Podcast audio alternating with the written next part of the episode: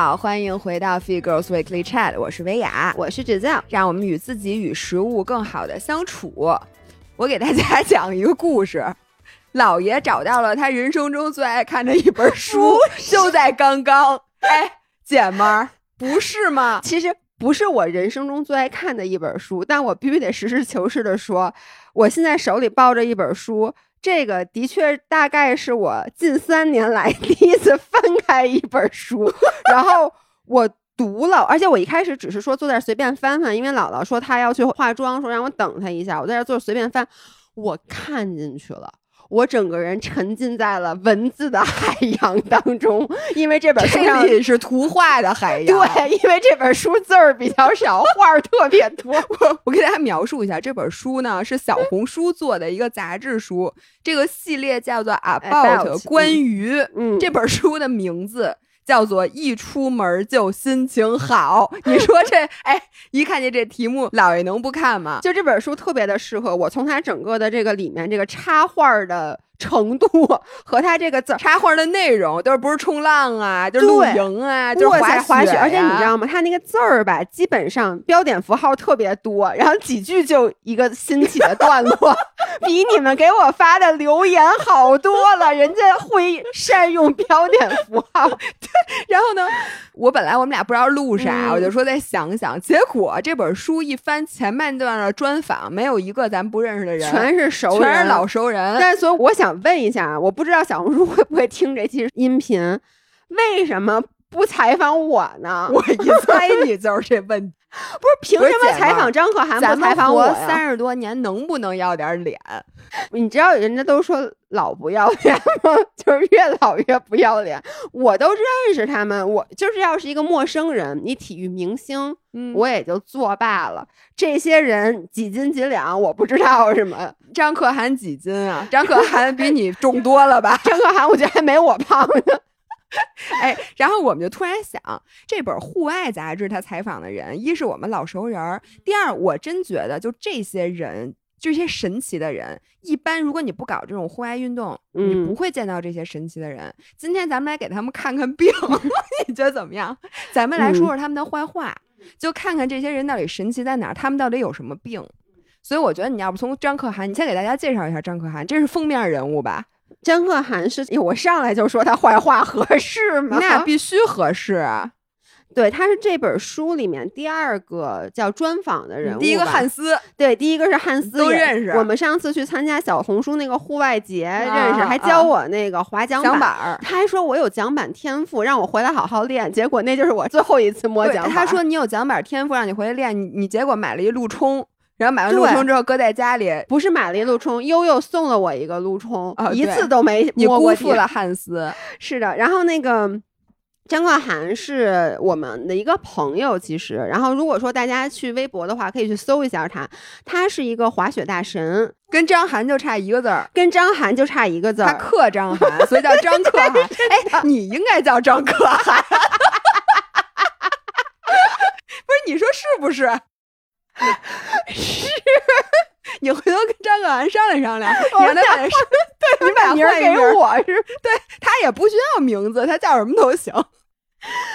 哎呦妈，你真讨厌你！就是张可涵吧，是一个做极限运动的大神。然后呢，我第一次认识他是在一农的一个活动上，就是张可涵是一农他们公司的极限运动博主。嗯，我不知道我有没有说错啊，但就我的理解，他应该是。因为他一直在法国，他在法法国留学，他是第一个被就是红牛签下来的中国裔的滑雪的这种可能不是专业的运动员，我具体我也说不清楚啊，反正就很反正被红牛签约都很厉害。我身边被红牛不是我身边啊，人家离我有点远，但是我认识的被红牛签约的一个是 Lucy Lucy Charles Barkley，就是铁三运动员，对对对，还有一个是范阿尔特。啊，对，不是你认识，你知道，我认识，不不认识是双向的，就谁告诉？比如说张可涵，那我还认识字儿呢，字儿认识我。不是你的，你的中文就不要在这教我了。哎，我大家评评理啊，就是一般我说我认识谁谁谁，大家 naturally assume 你们俩是互相知道对方。Lucy Charles 什么 Lucy Barkley Charles，嗯，Lucy Charles Barkley 啊，那我也认识他，我也看过他视频，这叫我认识吗？那你认不认识字儿吧？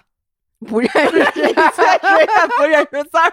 行，你继续说。嗯，然后呢，他就是我们，反正他就是一个非常厉害的滑雪运动员。嗯，然后他还做翼装飞行、跳伞等等，就是大家想象到那种特别特别作的运动，他都做，而且他很厉害。对，我不看这本书，我都不知道他玩翼装飞行。就是他是后来才开始玩翼装飞行的。然后我觉得这本书里面，说实话，我认识张可涵有两年了，然后我们还一起去滑过雪。但是我觉得我看了这本书，刚才对他的专访，我对嗯他有了一些不一样的认知。有什么不一样呢？就是首先啊，大家刚才听我描述，他真的是一个非常厉害的极限运动员。嗯，这本书里有写他，他说他滑雪速度就是一般，他从来不看，他嗯从来也不 check，不像我啊，每次滑雪就 check 自己的速度。他说他滑雪时候的时速通常为七十多公里每小时，然后呢，测试装备的时候滑到过一百三十五，一百三十五公里每小时滑雪。你能想象这个时候你任何的一个磕碰就飞出去了，就死了。就肯定是的。包括他做翼装飞行，就是那种大家想象哈，就穿着那个有点像蝙蝠寒候鸟，是寒候鸟吧？寒候鸟是谁？你不知道寒候鸟？我知道候鸟，寒候鸟是谁？你上没上过学啊？语文课里面，寒候鸟是一种类似于猴子是滑翔的猴子，然后它那个翅膀就手一张开，它那个翅膀就是有点像蝙蝠，然后它是靠滑翔来从一棵树跳到另外一棵树的并。没有这个印象。嗯，行吧。反正 anyway 就是那么一个那个那运动，然后那个运动非常的危险。如果大家就是看过那种翼装飞行的视频，就知道他们经常要钻那种什么不是上回死人钻那天门山嘛？对，然后嗯钻那种就是很窄的峡谷啊什么的，反正能说那是我的梦想吗？我特别想飞，就是我特别想尝试翼装飞行，但我知知道我这辈子都没有这个胆量，也没有这个技术活儿。对，因为你知道吗？我看张韶涵就在里面说，她不是一上来就做翼装飞行，她最开始先学的是滑翔伞。嗯，滑翔伞是那种非常温和的，有就是大家知道，就是那种一个大型，有点像降落伞似的，但你不是从飞机上跳下来，你是从比如说悬崖上跑跑跑助跑，然后靠飞。嗯它是一个非常没有什么速度的运动。然后她学完滑翔伞，她后来又学了另外一种，也是类似于滑翔伞的，然后又学了跳伞，然后最后才去做的翼装飞行。所以她自己也说，就是这个运动不是一步就位的。基本上翼装飞行的大神，很少有人说我什么其他的飞行运动我都没干过，我一上来就翼装飞行的，嗯基本上都要做一些其他。所以你要是做的话，你可能得 long way to go，你知道吗？嗯呢，然后呢，你就看他做的这些运动，你就会觉得这个人一定是特别勇于冒险的。嗯，我现在可崇拜他了。你见过他吗？没有，哎，我跟你说，张可涵在微博上有好多就是粉丝小迷妹，小迷妹。因为她有时候发微博的时候，又是那种穿一个骚粉色的小裤衩儿，然后露着腹肌，然后对着镜子自拍。我觉得刚才大家并没有想去搜索这个人，但是讲到这儿，我必须得搜一下。就是他的整个他所有的运动，以及他发的微博，他在外面所呈现的形象，就会让人觉得这个人一定是一个做极限运动那种特别 spontaneous，、嗯特别就是就是勇于冒险，勇于然后一个 risk taker，对特别勇敢，然后呢特别的大胆，或者或者说这人特别不吝，就对就有点混不吝，你知道那对对意思吗？就是咱们看好多那种，我不刚看完那《速度与激情》嗯吗？就它里边老唐那种，就开着车胡开，对，就就是大家都觉得做、啊越做这种很极限的运动的人，他越是那种很勇敢、很大胆的人。嗯我觉得是这样啊，他可能是勇敢，但是我认识的真实的张可涵是完全跟我心目中就是，如果我只看看他的社交媒体，或者说我看他的那些运动的视频和成绩，脑海里所构思出来那个人是完全相反的两个人。比如两个极端，因为就比如我认识的张可涵，呀巨慢，就是他是这个世界上我见过最磨叽的人。对不起啊，张可涵，就是我们出去滑雪，他永远迟到，然后他干那个事儿吧，就这么说吧，他这人干事儿，他只能干一件事儿，就比如说他正在穿衣服。这个时候你过来跟他说话，他绝对不可能一边穿衣服一边跟你说话，他做不到。就是他只能干一件事儿。然后他如果在打字，这个时候跟他说一件事儿，他没法做到一边儿还打字一边边打字一边跟你说话，要不就只能打出他想跟你说的话，或者你跟他说的话，要不然就得把打字停下来。，对就他这人不能 multitask，他完全那就说明这人特别 focus。对，就反正他就是一个非常慢的人。为什么我刚才说他就因为他只能 focus 在一件事儿，所以他做事儿特别慢。嗯因为你想，你时间是有限，为什么每天早上我们都等他呢？像我，我们可能一边穿着衣服，一边就把饭，我真的有时候一边穿衣服一边吃早餐，啊，他得坐在那儿，可能先把那个早餐打开，然后慢慢的一点一点吃，然后再穿衣服，然后穿一层再穿一层。就是我的感觉，他每次穿一层他还得想一下。就我今天穿什么？对，就是他穿完以后，可能还要反应一会儿，我穿的这个是不是对的，然后再去穿下一件，所以他就特别特别的慢。我们每一次，我真的我毫不夸张，每一次都是等他。然后他为什么滑雪滑那么快？就是因为他想用这个咱们开岔一下时间，是吗？就跟我每天早上跑步，我一共可能只留了一个小时运动时间，但我磨蹭半个小时，那我今天的十公里课本就只能用半个小时来跑，因为我只有一个小时，是这意思吗？而且他说话也是那种慢条斯理的，然后呢，跟你想象的大胆完全不同。我觉得他是一个非常，我不知道能不能用谨小慎微这个词来形容，就他做事儿特别特别的谨慎，有条不紊，而且他是我见过最不着急的人。就是我们所有人都已经着急忙慌了，或者赶不上飞机，或者什么，他就是一步一步的来。哎，你这样我觉得特有意思，哎，就我觉得人为什么是如此矛盾的动物呢？对，就跟你想象的完全嘛。而他这个人说话也是很木讷，然后我跟他说话的时候，经常我觉得他有点反应不过来我在说什么。那天我还经常开玩笑，我说我说他跟张涵特别像，就是我有时候给他说一句话，抛一个问题，他半天都不回应你，可能过一会儿突然对你刚才对他的话作为一个反应。这就跟我当时我那手机死机了，我就点好多摁好多，然后它一直不出来，然后突然有一下那屏幕就噼里啪啦乱闪，就是感感觉他脑回路很长。然后呢，你是不是觉得，就是如果做这种极限运动的人，他一定是一个非常想拼的人？但是你看，在这个就是刚才我看在这个采访里面，他自己说，他是一个特别不喜欢赢的人，他非常不喜欢竞技。所以就是他所有的这些性格特点综合起来以后，就是我觉得跟一个你想象中做极限运动的人相反。就这个也是出乎我哎，所以意料的。他干这些事情，他完全没有说我一定要做，比如第一个什么什么样的人，或者我要划出比谁快的速度，没有，或者是说我要完成一个什么挑战，这个挑战没有人完成过这种。我觉得他会有这种想法，但他那种他不是那种想要竞技类，你明白吗？竞技是比如说他从来不喜欢参加比赛。我们去年去那个新疆，当时 Jones 那个活动给他报名了两个比赛，嗯他没起来。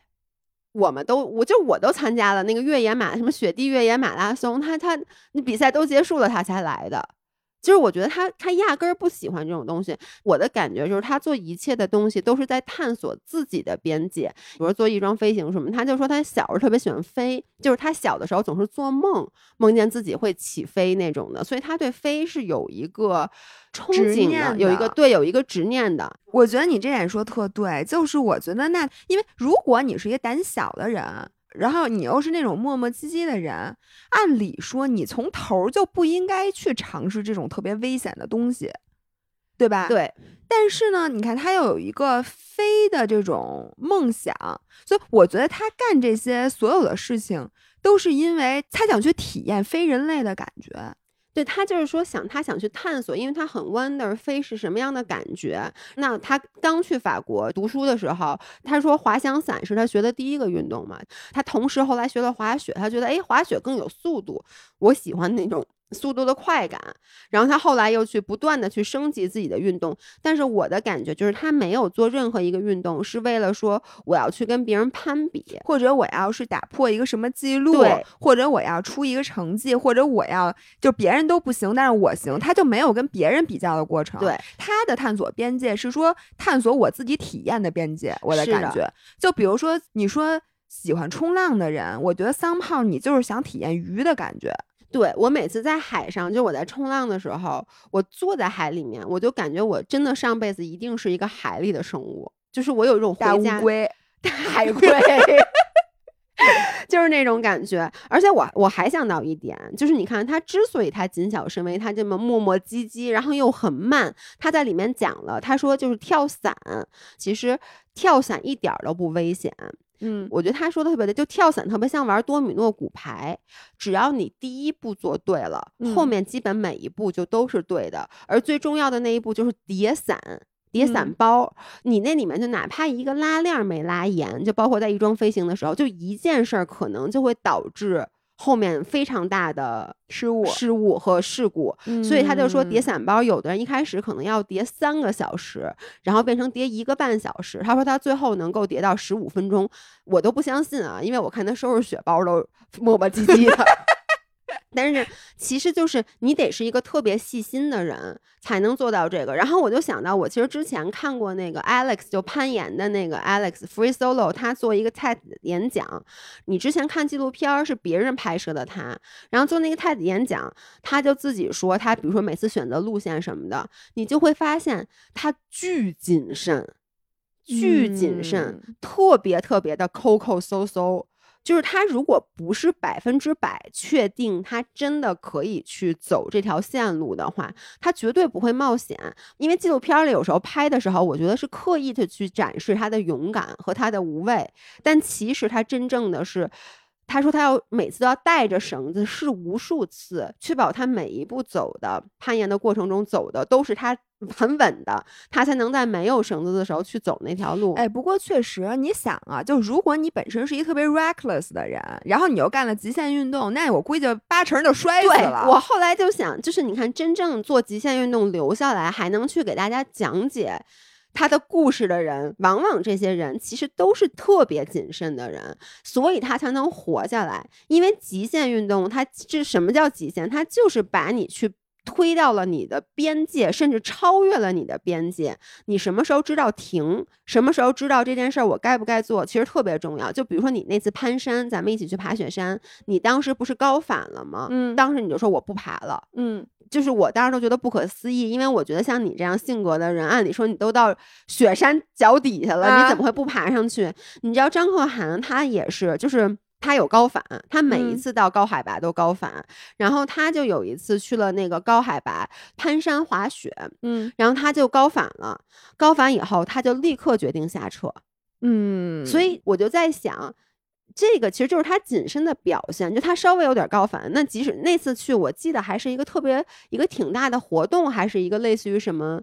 可能破一个记录，我忘了是什么，就是一件重要的事儿，都不是说咱自己随便去玩玩。嗯，那有时候可能甚至像我这种性格，都在想，我都到这儿了，我来都来了，而且我准备这么长时间，对，我不逼我自己一把，我不就上去，而且我就想，我滑那么好，我上去，我赶紧滑下来，不就没事儿了吗？他不，他就立刻就说，啊那我不滑了。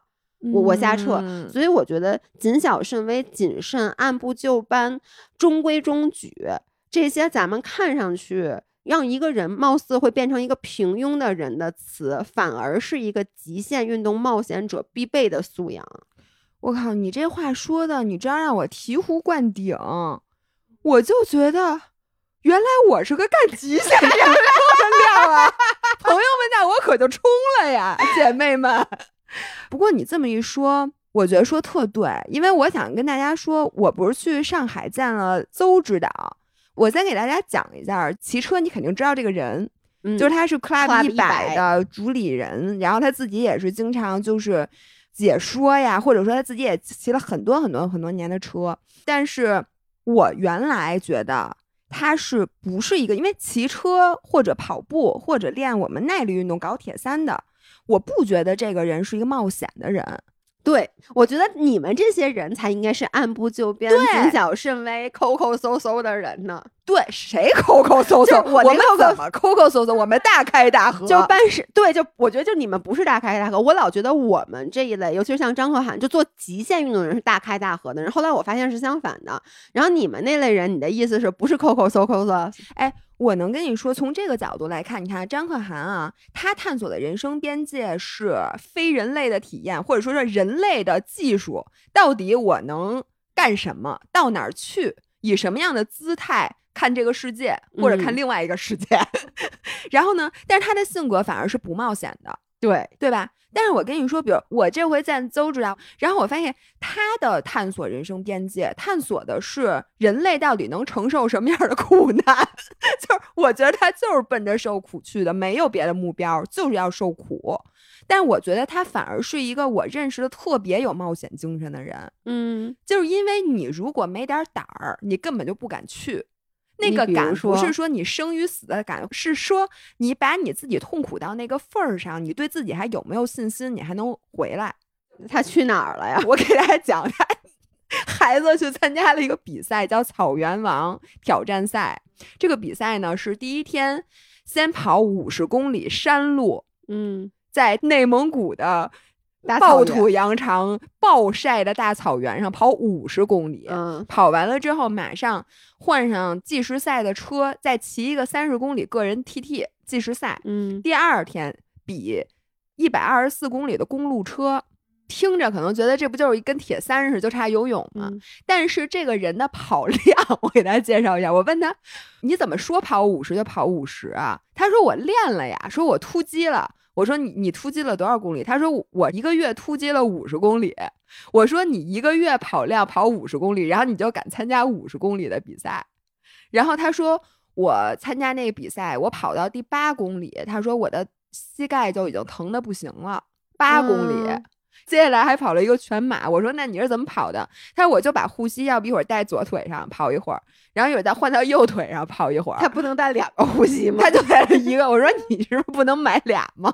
就一会儿换左腿，一会儿换右腿，然后就以跟你那配速差不多七分多，嗯，就那么一直。然后，而且我看了他的 vlog，就是你知道内蒙古的那种暴晒吗？大草原上，然后啥也没有，就三个字儿：紫外线，就感觉只有紫外线，而且那儿没有任何景色。最开始看你觉得草原挺好看的，你看五个小时你试试，然后就是一条土路，没有尽头的土路，然后就一个人以龟速 在那儿跑。他是最后一名吗？那因为我觉得，那你要不下回你问问他？因为我觉得一般有胆量报名这种比赛的人，除了精英，就是他这种就是自找苦吃。嗯，我觉得他去这个比赛就俩字儿，他图什么呢？吃苦，吃苦。他就是他说了，他就是想吃苦。我问他了，嗯，我说咱图啥呀？他说就是闲的，吃苦。我就觉得。有的人他探索的就是这样的边界，就是我就是每年想方设法的吃点苦，对，而且这苦还不能重样，就是我今天吃五十公里的苦，那明年我就吃一百公里的苦。我就跟他说，我顺水推舟，我就说，哎，我明年想去参加港百，你去不去？开始给他介绍，因为你发现吗？就搞运动的人互相见面之间就是各种忽悠，嗯，就我忽悠你跟我去参加这比赛，你忽悠我跟你去玩这个，然后我就忽悠他，我说你跟我参加港百吧，我说港百特好，首先呀那个路特别容易，我当时还没有意识到我犯了一个很大错误，因为这话术不适合他。我说因为港百我觉得应该是至少亚洲范围内最好跑的一个，我说都是铺装路面，都是台阶儿，然后他听完就说不去，然后我说哎。你想不想知道骑车的人能不能越野？我说，因为这两个肌群是一样的，你骑车也是用大腿，然后也是上坡下坡。我说那个越野跑也是，他说我不想知道。然后我说，哎，因为咱跑到狮子山是晚上，然后就可以俯瞰全香港的夜景。我说那会儿你肯定觉得特别美，特别好。他说。我干嘛非得跑港百才能看啊？对呀，我自己我上去看看不行吗？我心想好吧，然后我就跟他说，这比赛特虐，百公里这种比赛啊，我说我估计你得哭，我说你肯定得崩溃，肯定跑不下来。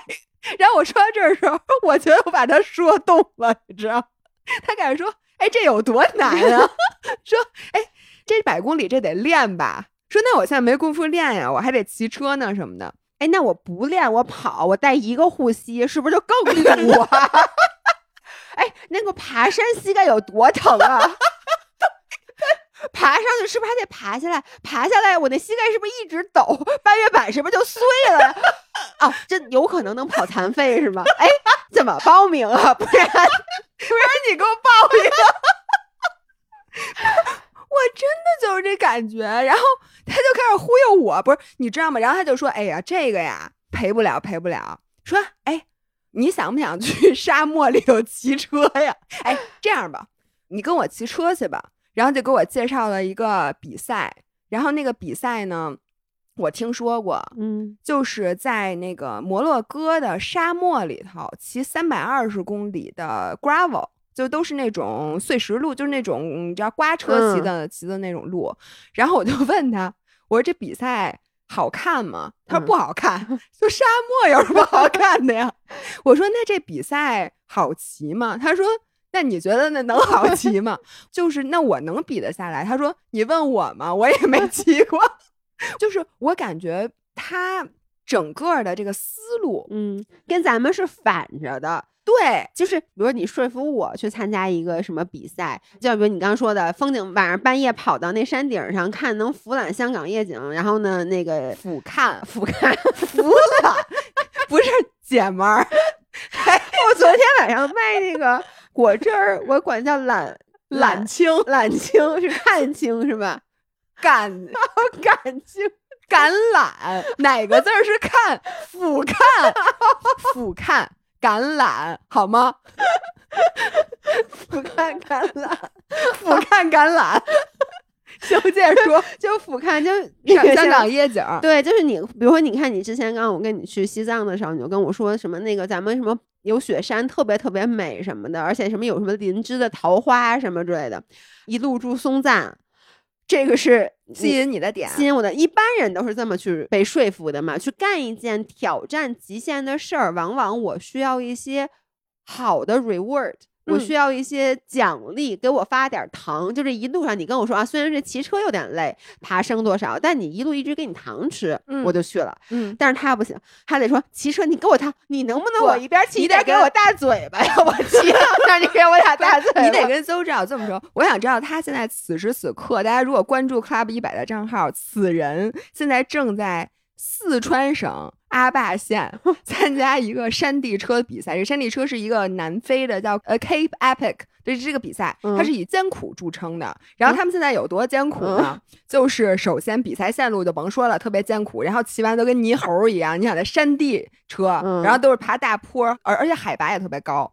第二，住方舱里头，就是 他们，因为他们这比赛线路 in the middle of nowhere，、嗯但是他们已经比国外好点。国外的比赛都是住帐篷，他们有一个选手村儿，就是你骑完成泥猴回来之后，还得在那种地儿洗澡，就没有地儿待，你明白吗？然后你就想让你去徒步那么多天，但是就把徒步改成那种高强度的高海拔嗯骑车。骑成泥猴那种，回来不能洗澡，恨不得就那种。然后，但是他们那住那条件就是方舱，结果这两天连降暴雨，还停电，然后吃的也不好。那他太高兴了呀！特高兴啊！而且他还高反，他他还特别难受。我说你这是一套餐呀、总知道太适合你了。我那天跑步，我就把自己跑到怀疑人生，其实嗯就是特别简单的一个跑步。但是那天我状态特别差，特别累，然后那天特湿度很大，又是下午，就很热很热。我今天上午就这种感觉吗。啊，对对对，抬腿儿都不想跑，腿特别沉，然后特别累，呼哧带喘的。然后我一边跑，我就说：“哎呀，那再跑一公里，跑一公里跑到喝水那儿，嗯我停下来喝水，要不就不跑了。”然后跑完一公里，喝完水之后，觉得：“哎呀，我可能还能再跑一公里，我就再跑一公里试试。”然后跑跑跑跑，然后跑完三公里，三公里一想，三公里我都跑三分之一了，我那天一共九公里嗯课表，我说那还差六公里，我三分之一也没死，那我再跑三分之一也不会死。咱们传统的自己哄骗自己的那一套又来了嘛，然后就跑。后来我就想，哎，我整个哄骗自己这过程，我图什么呀？就我干嘛要费这么大的劲，非得哄骗自己今天跑一个步呢？嗯，然后我突然觉得，我觉得我让自己吃苦的这件事儿，就是在给我人生试错，给自己的人生演习。就是嗯因为你现在仅仅是在跑步这件事儿上，你先练练，你能不能在你需要做这件事儿，但是你不想做这件事儿的时候，让自己把这件事儿干了。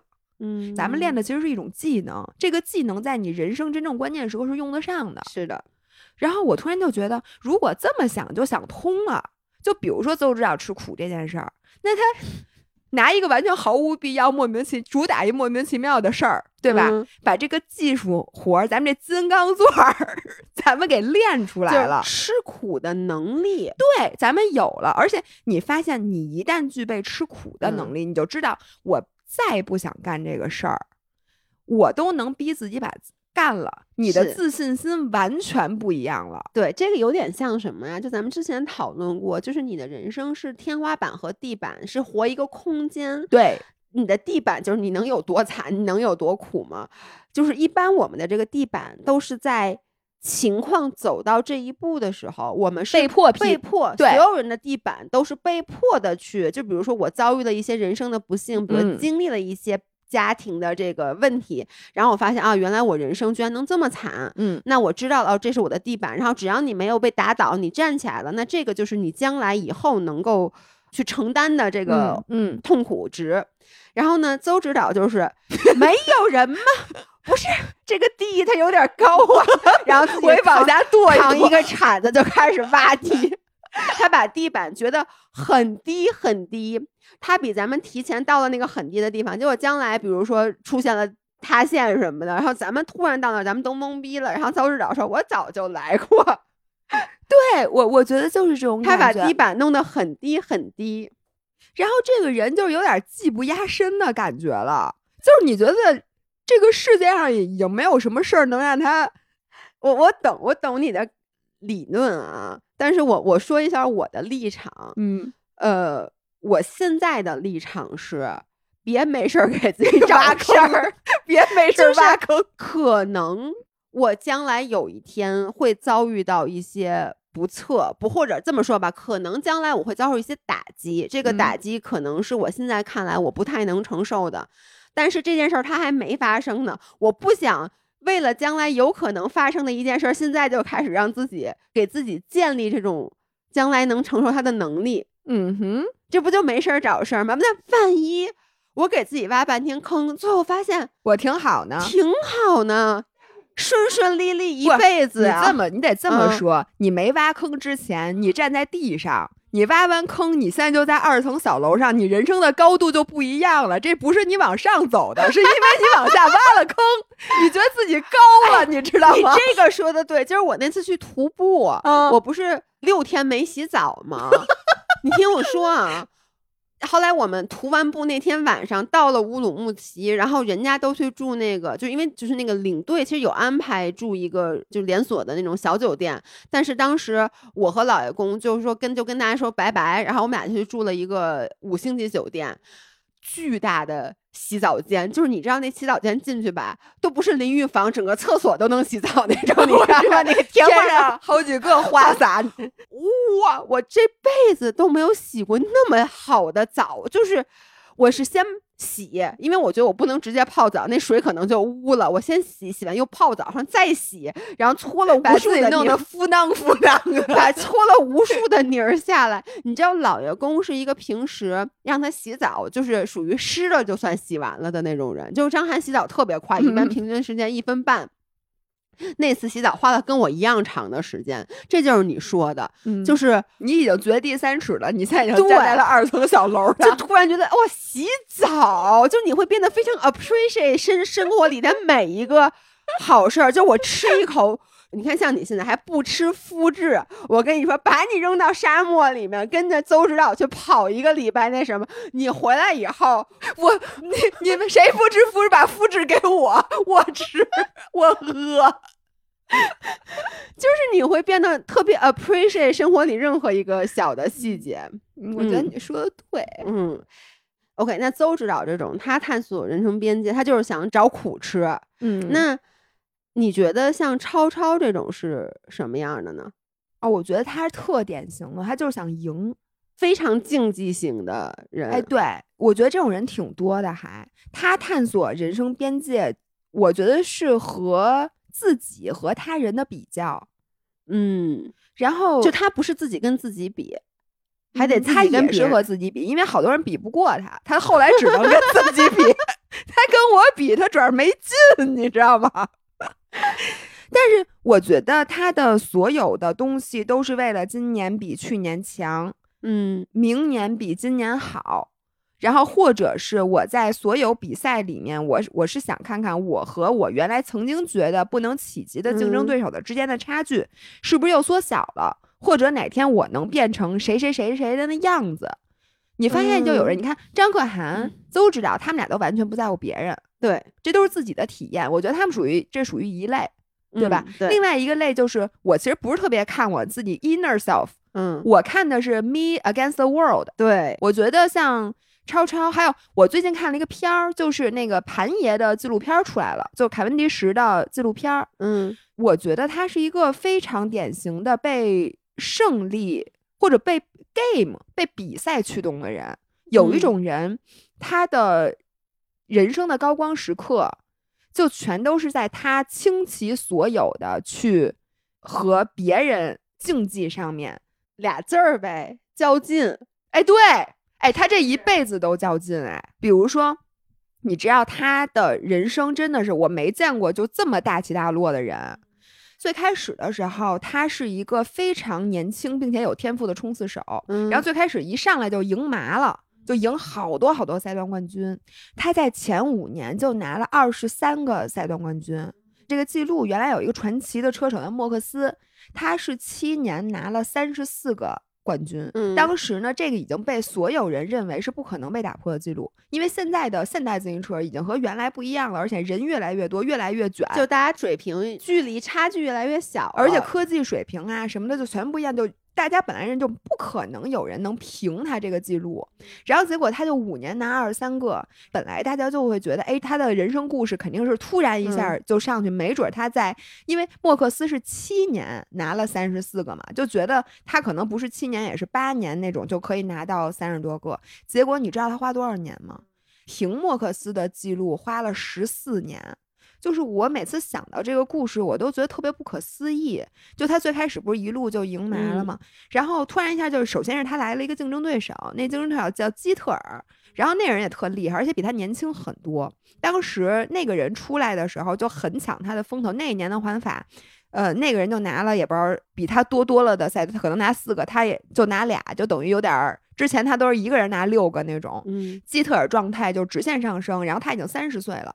当时所有人就说说冲刺手的寿命是最短的，因为冲刺你需要的是绝对的天赋和爆发力，但嗯人的爆发力是随着年龄增长越来越不好的，所以就说那你就差不多该退休了。当时还没有人觉得你真的能平那个莫克斯的那个记录，就没想这件事儿。然后他状态不好了之后呢，就没有人关注他了。他其实自己就暗暗较劲。我看了纪录片，我才知道他在家有多较劲。黑练，呃，对，而且他都是瞎练那种。就是有一句话当时打到我了，嗯就他自己训练的时候有一段他绝食，绝食，就他根本不吃饭。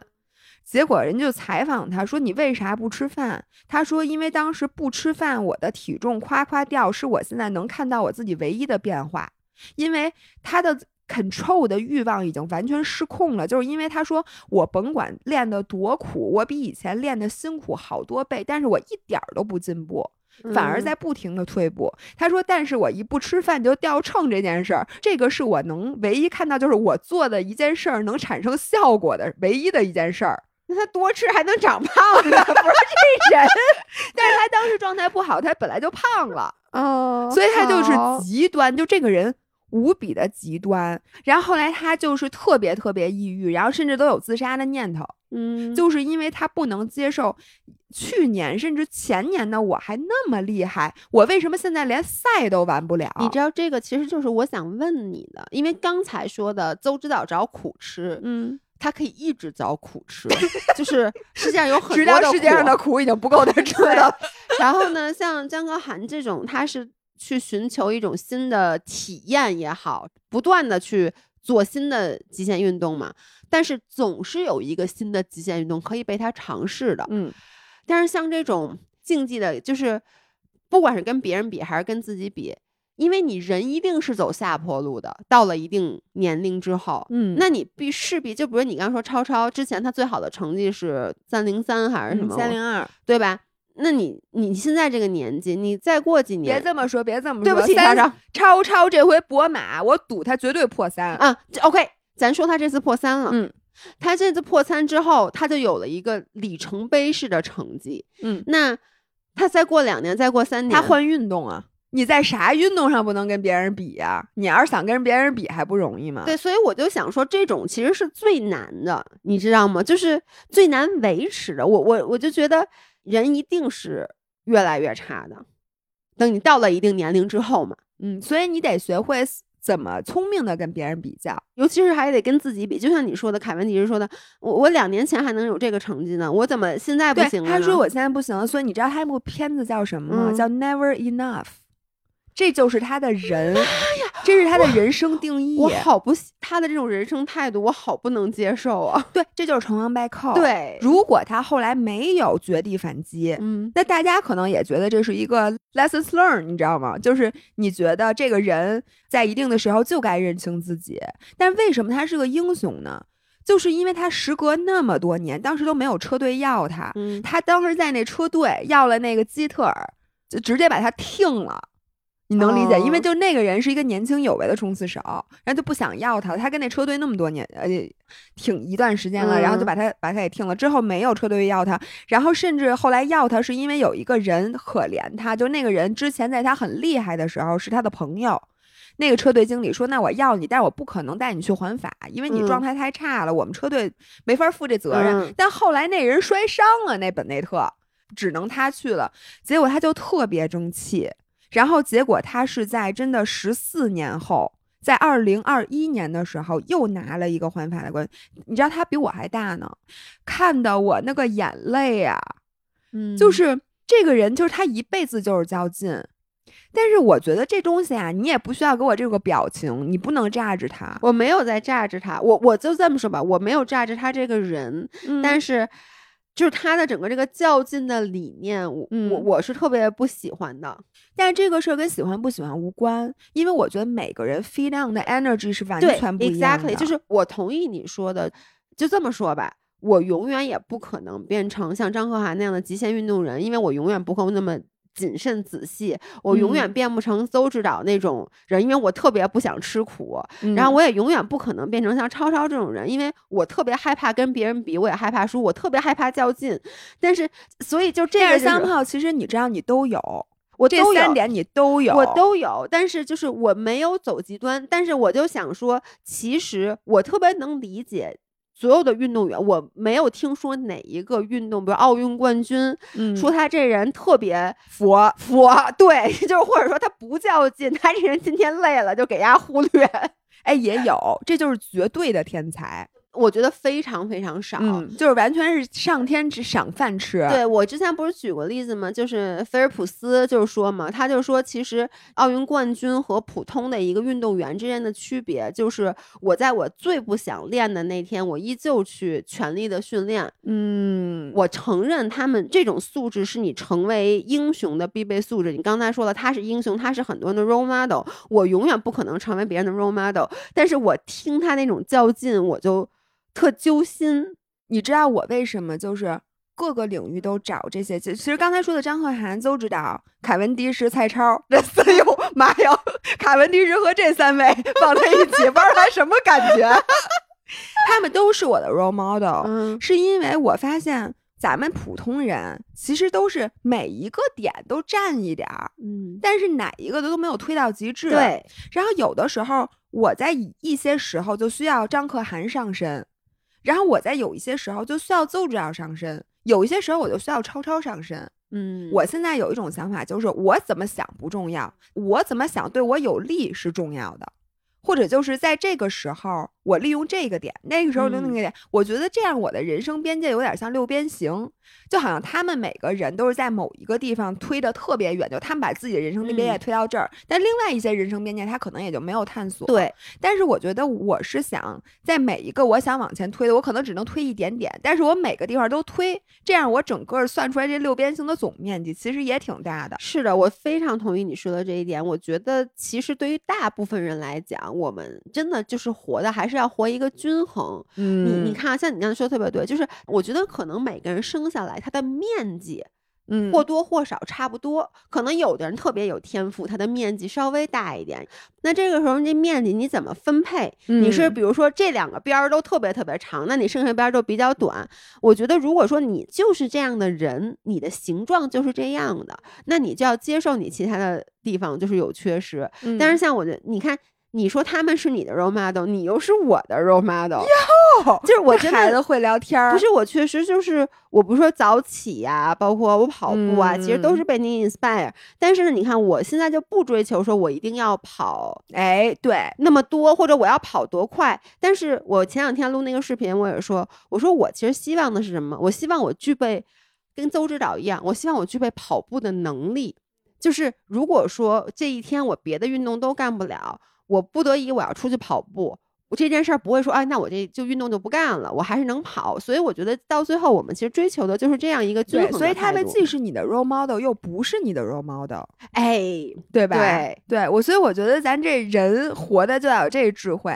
所以当他邀请我去沙漠骑车的时候，我说我不去；我邀请他去跑百公里的时候，他说他也不去。而且你发现没有，其实很多时候，我觉得人是流动的。嗯就是你像你刚才说的，刚才我在细数这些人，我说这些人我他们的这个极端的行为我都不喜欢，或者我都不那么接受的时候，你说其实我都有这些点，我觉得你也是，就每个人都是有这些点在身上，然后可能这个人生阶段。你就是比较极端，比如说我现在回头看我自己，一直自诩是叫自诩吗？对自诩，自诩自诩是一个不走极端的人。嗯但我回头看我那时候减肥的时候，当时真在我减肥那时候，我那劲儿，我觉得我拿去跑跑钢百也跑下来了。我觉得你现在之所以一天到晚强调你是一个不极端的人，是因为你极端怕了。对，就是因为你原来是一个太极端的人，然后你现在就是时时刻刻谨小慎微，生怕自己极端了。对，这就跟一个人他原来小时候胖过，